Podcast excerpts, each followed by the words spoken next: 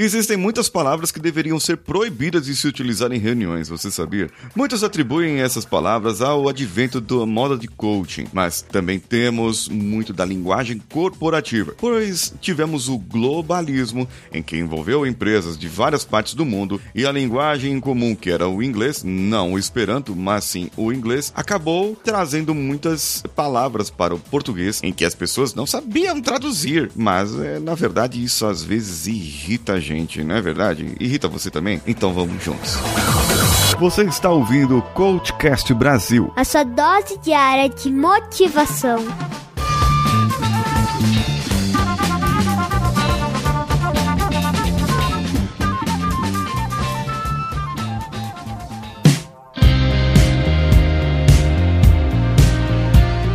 Do advento dos coaches do advento das startups, dos coaches de startups e das startups de coaches, e também do advento das mentorias de coaches de startups. Veio palavras, surgiram palavras em livros, em fotos, em manuais, palavras que não deveriam estar no português. E isso acabou afetando uma área muito conhecida do Brasil, o telemarketing. Sim, isso mesmo, acabou afetando o telemarketing dessa maneira. Ah, senhor, nós vamos estar falando com o senhor hoje para que nós possamos estar resolvendo as ações que deveriam ter sido resolvidas ontem. Mas ontem, infelizmente, não fomos resolvidas. E nós acabamos fazendo uma call para que as soluções fossem dadas, mas o nosso board não pôde dar a solução ontem. Por isso, nós vamos estar fazendo a solução hoje. Esse gerundismo que foi trazido é, do, da língua inglesa, em que a tradução acabou fazendo sentido em alguns pontos, mas não faz sentido no português, porque a, a frase para o futuro, para que eu, as atitudes que eu estou fazendo agora no português, mas no inglês é algo que eu irei fazer. E no português não é isso. O que eu irei fazer é futuro. Eu vou fazer, gente. É, é e pronto, acabou. E isso acabou trazendo umas outras palavras, como eu disse aqui, o call. Por que não fazer, falar ligação? Vou fazer uma ligação, gente. Eu vou fazer uma videoconferência, não é uma, uma videoconference. Não, é uma videoconferência mesmo. Eu vou fazer aqui uma. chamar o nosso board da diretoria.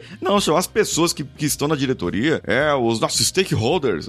Stakeholder, que, que, que raio que é isso, gente? Eu demorei mó tempão para aprender o que é stakeholder e até hoje eu não sei direito se são as pessoas que estão patrocinando o projeto, se são as pessoas que, é, que estão ali da diretoria apenas para encher o saco. É, eu não sei o que, que é direito isso aí, né? Mas temos os stakeholders ali. Em algumas outras empresas também temos outras palavras que não é só do inglês, não. Por exemplo, tem muita gente utilizando o novo normal, principalmente com o advento da, é, da pandemia. E o advento da pandemia trouxe palavras novas para nós, como o novo normal. Ah, porque isso aqui é agora é o novo normal. Porque desse jeito que tá agora que vai ficar. A gente não vai voltar mais o que estava antes. Outras palavras que são proibidas em algumas empresas. Alta performance. Alta performance se fala de comportamento. E alta performance se fala de máquina, gente. É máquina. É produção. Produção de fabricação. De linha de fabricação, certo? Alta performance não tem nada a ver com você não tem nada a ver com você. Aliás, até tem. Você pode melhorar a sua performance, mas isso não quer dizer que você é um executivo de alta performance, que você é um atleta de alta performance.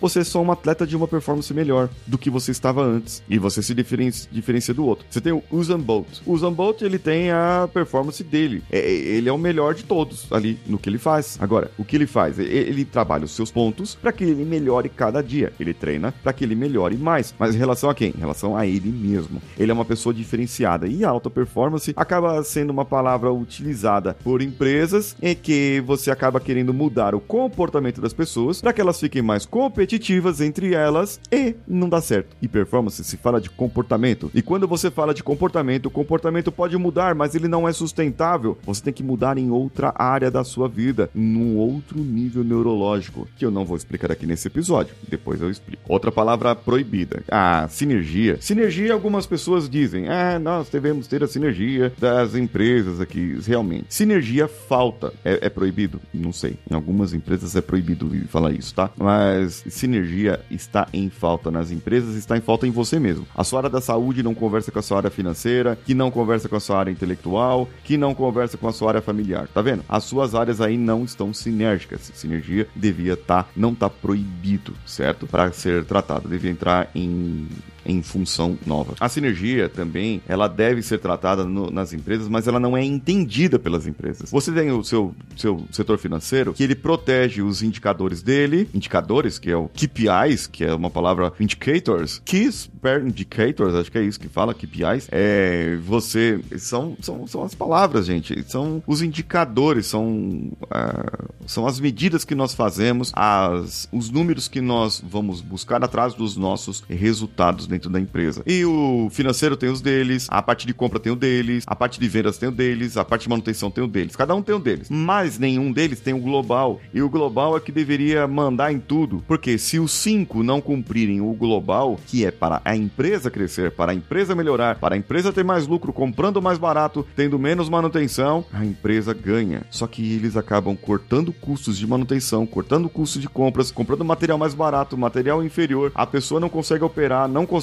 manutenir, não consegue fazer nada e aí a empresa quebra. Por quê? Porque aí eu, porque eu economizei aqui no compras e o meu indicador estava muito bem. E aí eu bati a meta do financeiro lá, que o financeiro falou para gastar menos, então eu bati a meta do financeiro. E a empresa quebrou. É, é o que acontece. Startup. Startup é, é, é algo que não deve ser usado em muitas empresas. Porque startup é um modelo de negócios. É um modelo de negócios que deve ser inovador, que deve trazer uma inovação, uma disrupção, que é uma outra coisa proibida em algumas empresas, disruptivo. Startup não deve ser usado assim, ah, pô, vamos abrir uma startup de chocolate. Não, não vai ser startup de chocolate, gente. Já, já existe isso, já tem. Já é bombom que você vai fazer, é uma franquia. Uma franquia não é uma startup, tá? Então você deixa ele ser startup a partir do momento que a sua empresa já está montada, em que está rodando. Você nasce de uma startup, você sai de uma startup, mas a startup não sai de você. Growth hacking.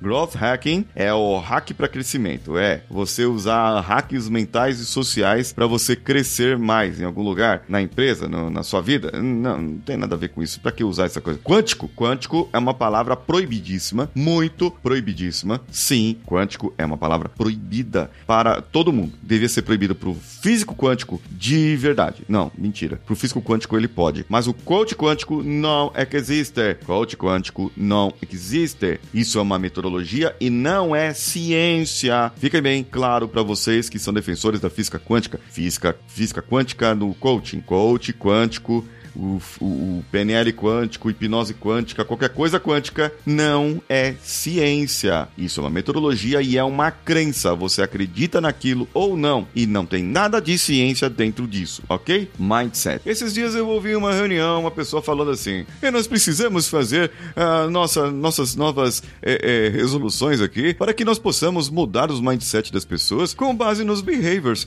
Porque isso, somente isso, que vai fazer com que as pessoas tenham consciência conscientização daquilo que elas estão fazendo. Aí falei, caramba, mano, mindset. Mindset é mentalidade, é mudança de pensamento. É, é mindset. Você tem que mudar o paradigma do que você estava pensando. Isso é crença. É trabalhar as crenças da pessoa.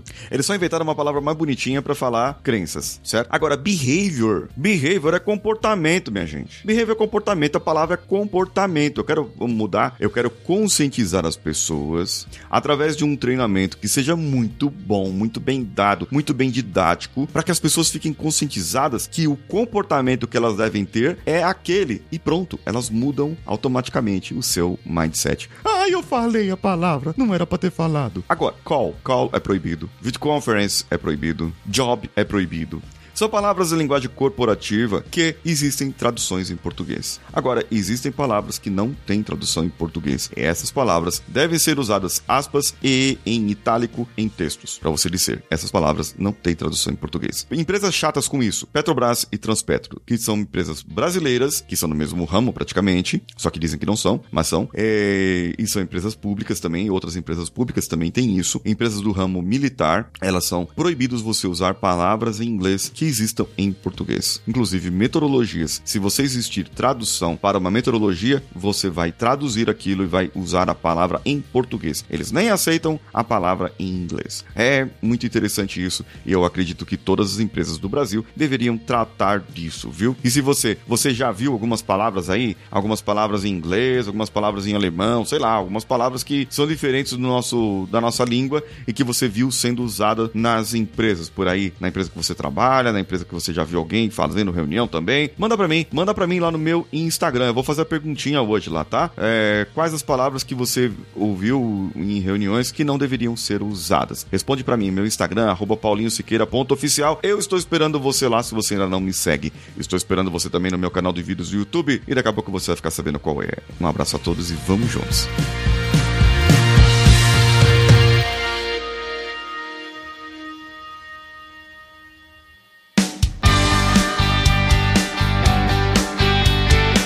Bom que você chegou até aqui. No final desse episódio, eu tenho certeza que você vai gostar de todos os nossos conteúdos. Procure em coachcast.com.br e tenha acesso a diversos episódios e tenho certeza que muitos deles vão te agradar e vão te ajudar a crescer como ser humano. Se você quiser consumir outros conteúdos do Paulinho Siqueira, vá no YouTube, youtube.com/barra Paulinho Siqueira e o canal Engenharia da Mente ou no instagram.com/barra Paulinho Siqueira.oficial. O Coachcast Brasil você pode ouvir em qualquer plataforma incluindo Spotify, iTunes, Castbox e qualquer agregador para podcasts. Eu estou esperando você no próximo episódio. Até lá!